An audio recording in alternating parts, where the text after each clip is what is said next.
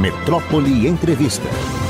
Muito bem, e estamos recebendo aqui no estúdio com alegria a presença do Dr. Robson Moura, médico, diretor da Associação Baiana de Medicina, cirurgião oncológico.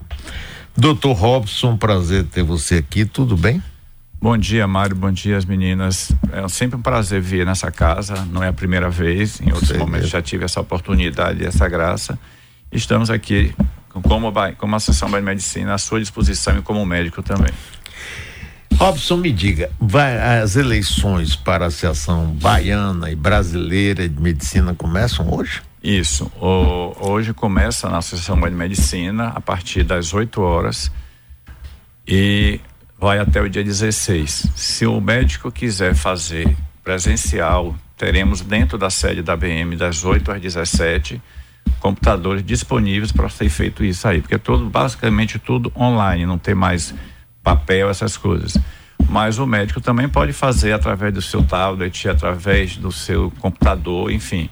É só, só é, entrar no site da Associação Baiana de Medicina ou da MB para ser feita a sua votação. No caso aqui da Bahia, a disputa na, tem mais de uma chapa? Olha, não houve uma segunda chapa, houve um consenso nas lideranças médicas. Eu já fui presidente da BM durante seis anos e estava me aposentando, mas aí veio um momento agora em que alguns colegas que pensavam em ser presidente assumiram outros cargos e aí, como eu já estou um pouco mais antigo e as coisas mais tranquilas, e a BM para mim é um prazer, eu aceitei essa nova missão que me foi dada, né? porque eu sei que a gente vai ser eleito, mas o que eu gostaria muito é que os colegas votassem mesmo. Quanto mais voto, mais a gente mantém uma, uma, uma, um, um íntimo contato com os colegas e automaticamente a receptividade que a gente precisa ter. Robson, me diga, qual a função principal da Associação Baiana de Medicina?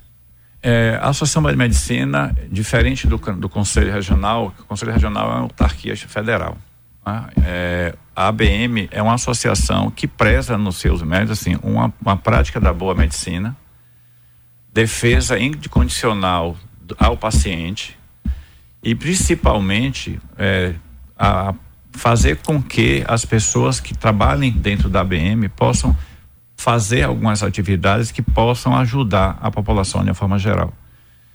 Alguém pode perguntar, mas vocês são classistas? Você não? Eu aprendi uma, uma, uma frase com o doutor Jatene que ele dizia: por que, é que vocês tanto querem ter salários melhores, condições melhores? Porque quanto mais salário, melhor salário, justo e condições de trabalho, automaticamente quem vai ser previdenciado com isso é o paciente. Então, essa é a função principal da ABM defesa incondicional a favor do paciente de alguma maneira que possa ser feita de forma correta.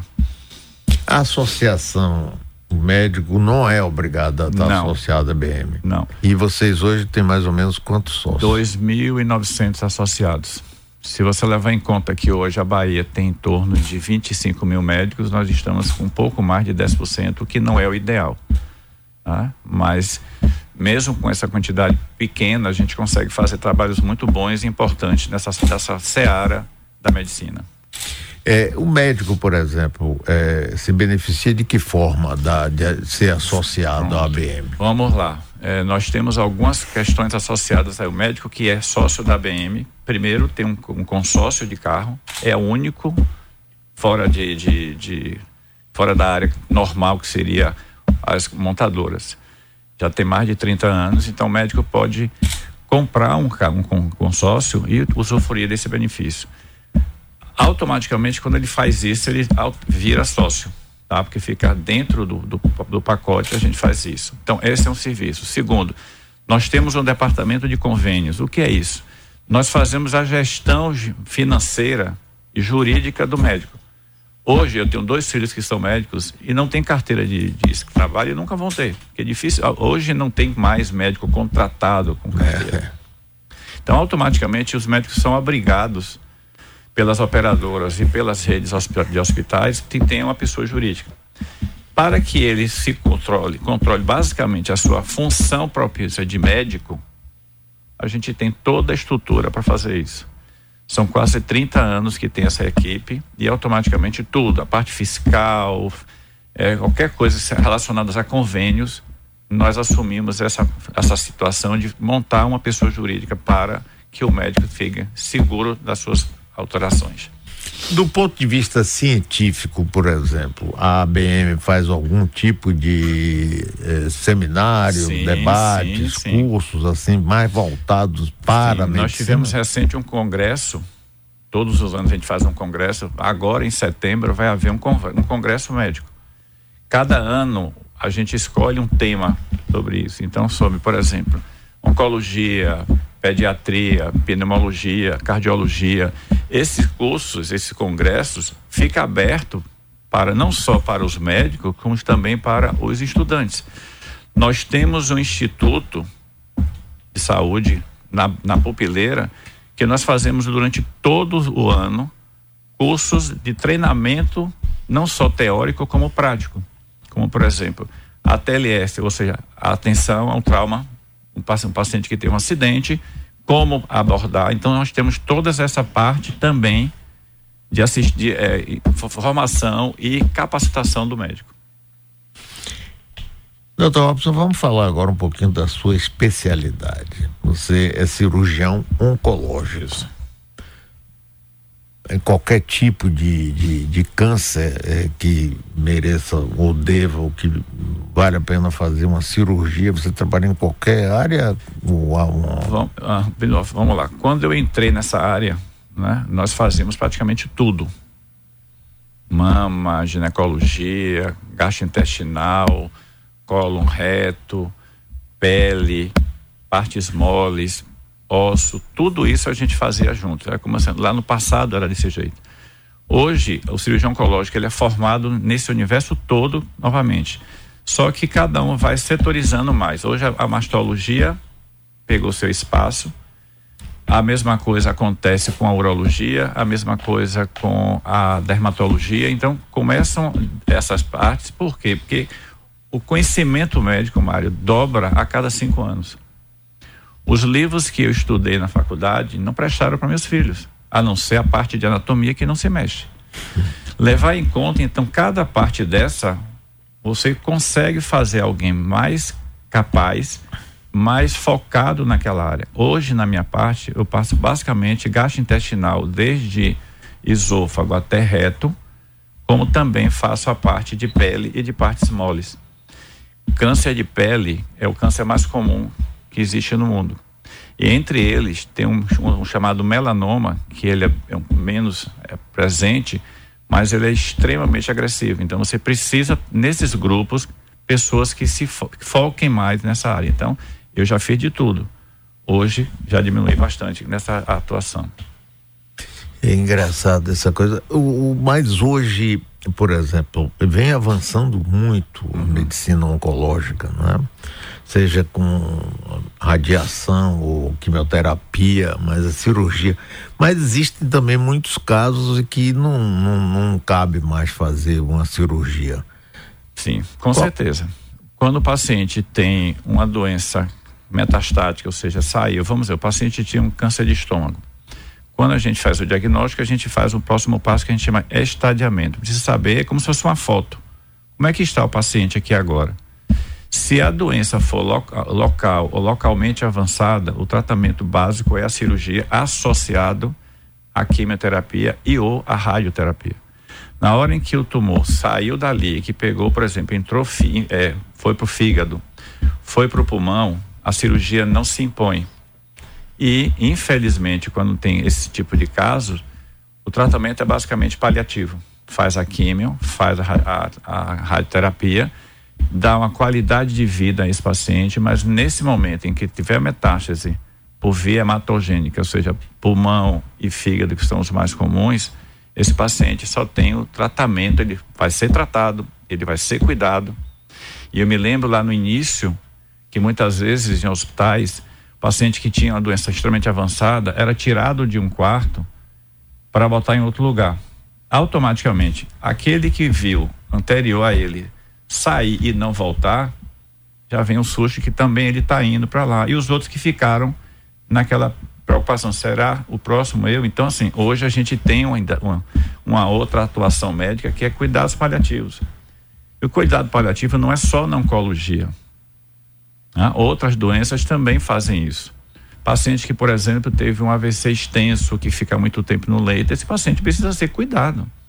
A cura é uma consequência, mas sem, a, sem o cuidador não funciona. Então, tem toda essa parte inicial. E eu estava falando com você antes de estar aqui conversando nesse aspecto.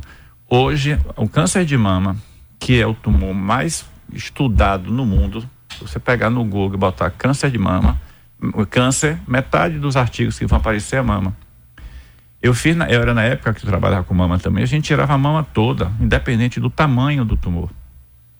Então, pense nisso, quer dizer, eu e você, a gente nunca vai sentir essa dor, mas imagine uma mulher que perdeu parte da sua anatomia, extremamente importante.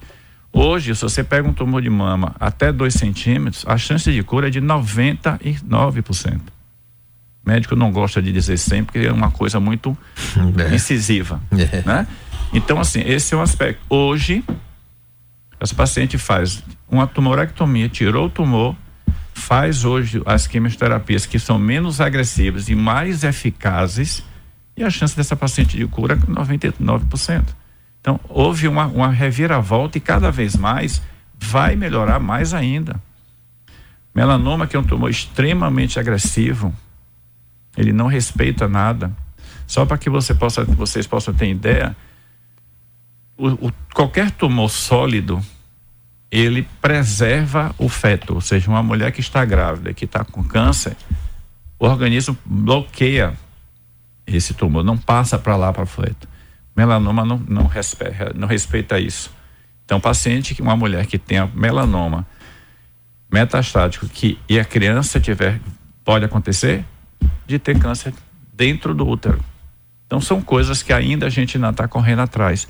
Mas hoje, cada vez que passa, as chances de cura e de qualidade de vida é infinitamente superior.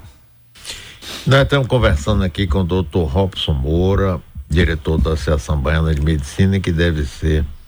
Hoje começa a votação, ele é candidato chapa única, presidente da ABM mais uma vez. Robson, é possível uma pessoa ter câncer e chegar ao ponto de já ter espalhado e a pessoa não sentir rigorosamente nada?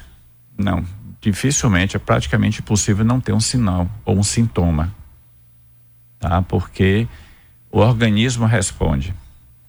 É, eu, tenho, eu, eu sou professor universitário desde 93. Eu sempre digo aos meus alunos: se você, independente da sua área, se você está atuando com um paciente que é, é idoso, acima de 60 anos, que começa a ter uma perda de peso involuntária, investigue. Sintoma pouco, quase nada, e a pessoa percebe que está emagrecendo.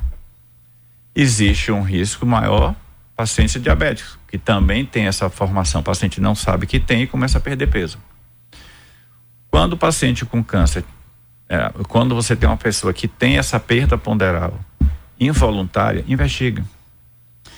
Né? Quando a gente discute câncer de estômago, alguém pergunta qual é o sintoma maior de câncer de estômago? É não ter sintomas. Como não ter sintoma? Se você tivesse um sistema de prevenção de doença, nós não temos política de Estado, nós temos política de governo na saúde. Então você chega no Japão, para toda a empresa, para que a metrópole, todo mundo vai fazer um exame, porque eles têm uma incidência grande de câncer de estômago. Para que esse paciente nem sequer saiba que teve dor, não teve nada.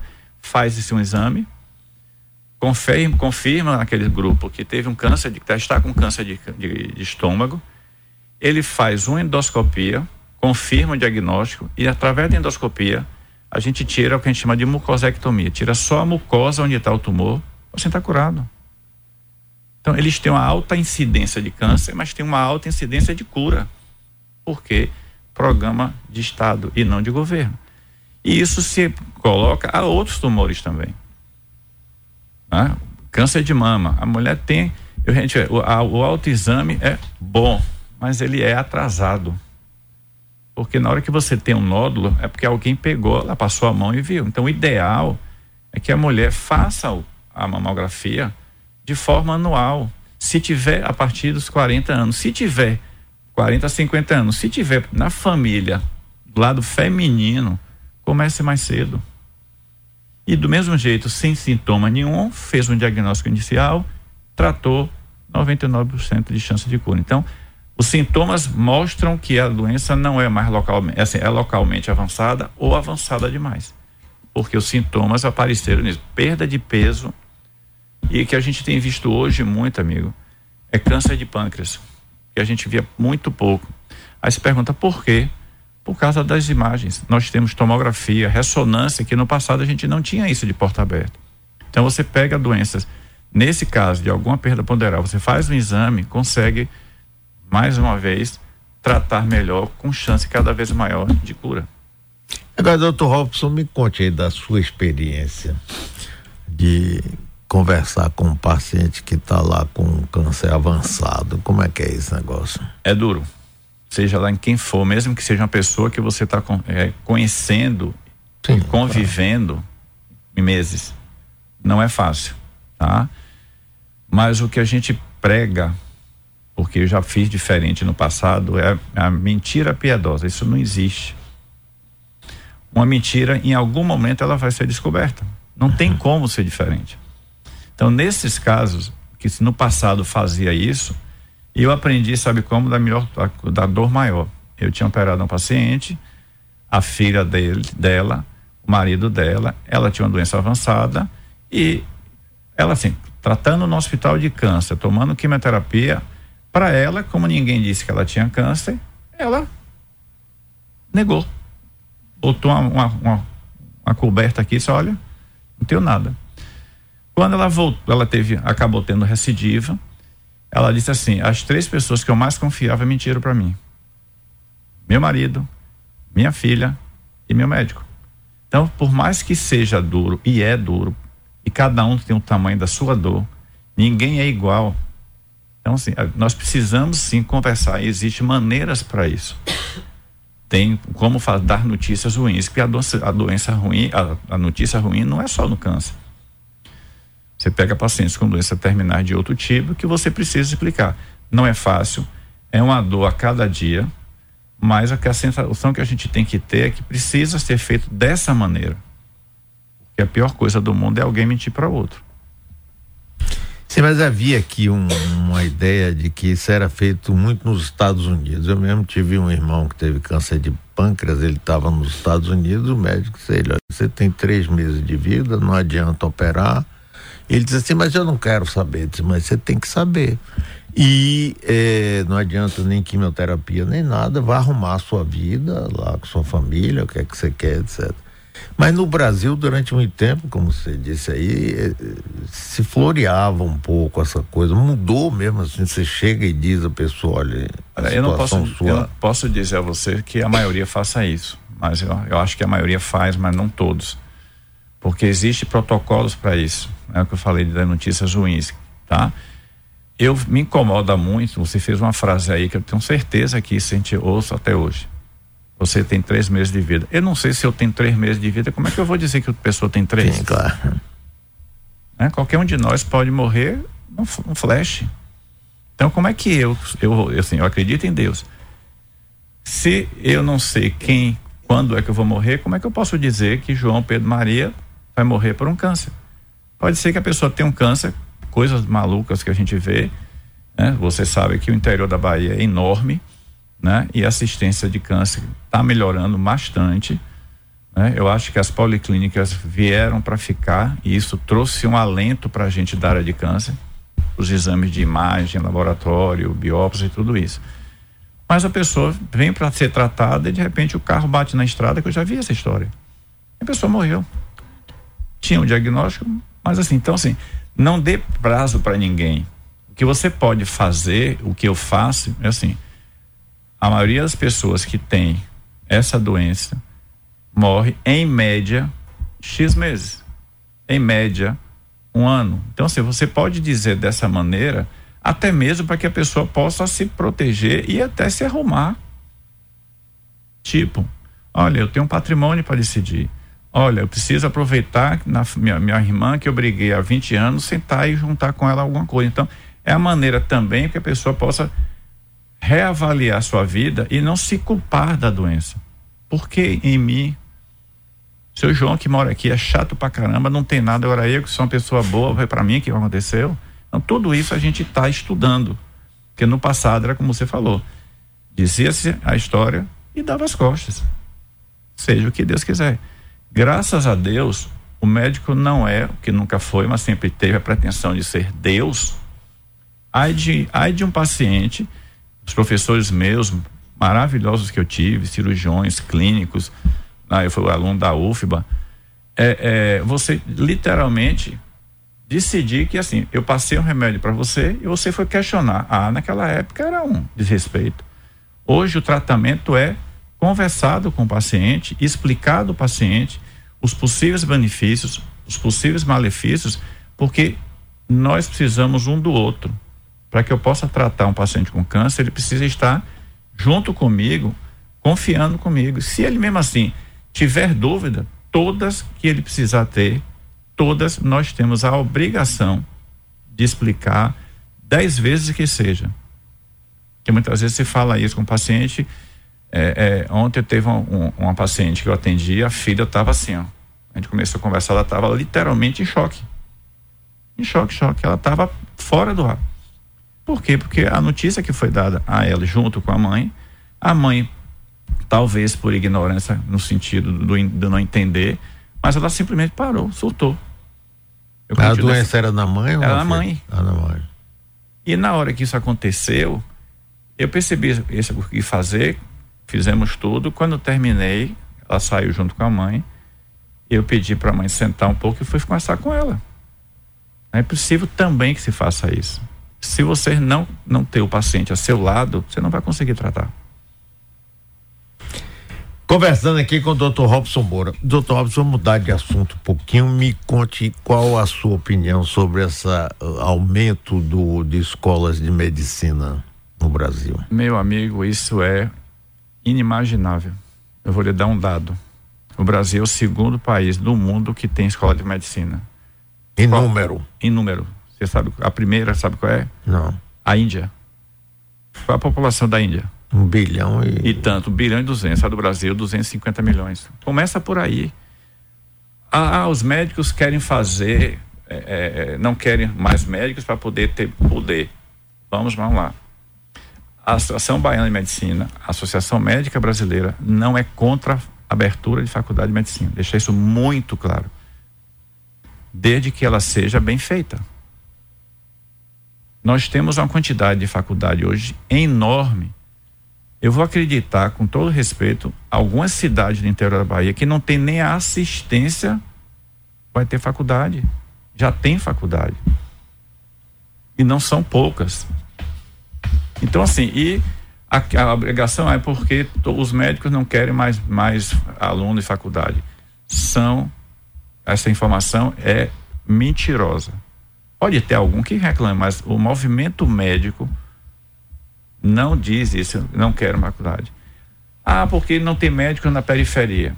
Ah, porque médico é, é, é, é, não quer trabalhar no interior. Faça carreira de Estado. Tem carreira de Estado jurídica. Pois é. Por que, é que não tem nos médicos? A gente vem pedindo isso, amigo, há muitos anos.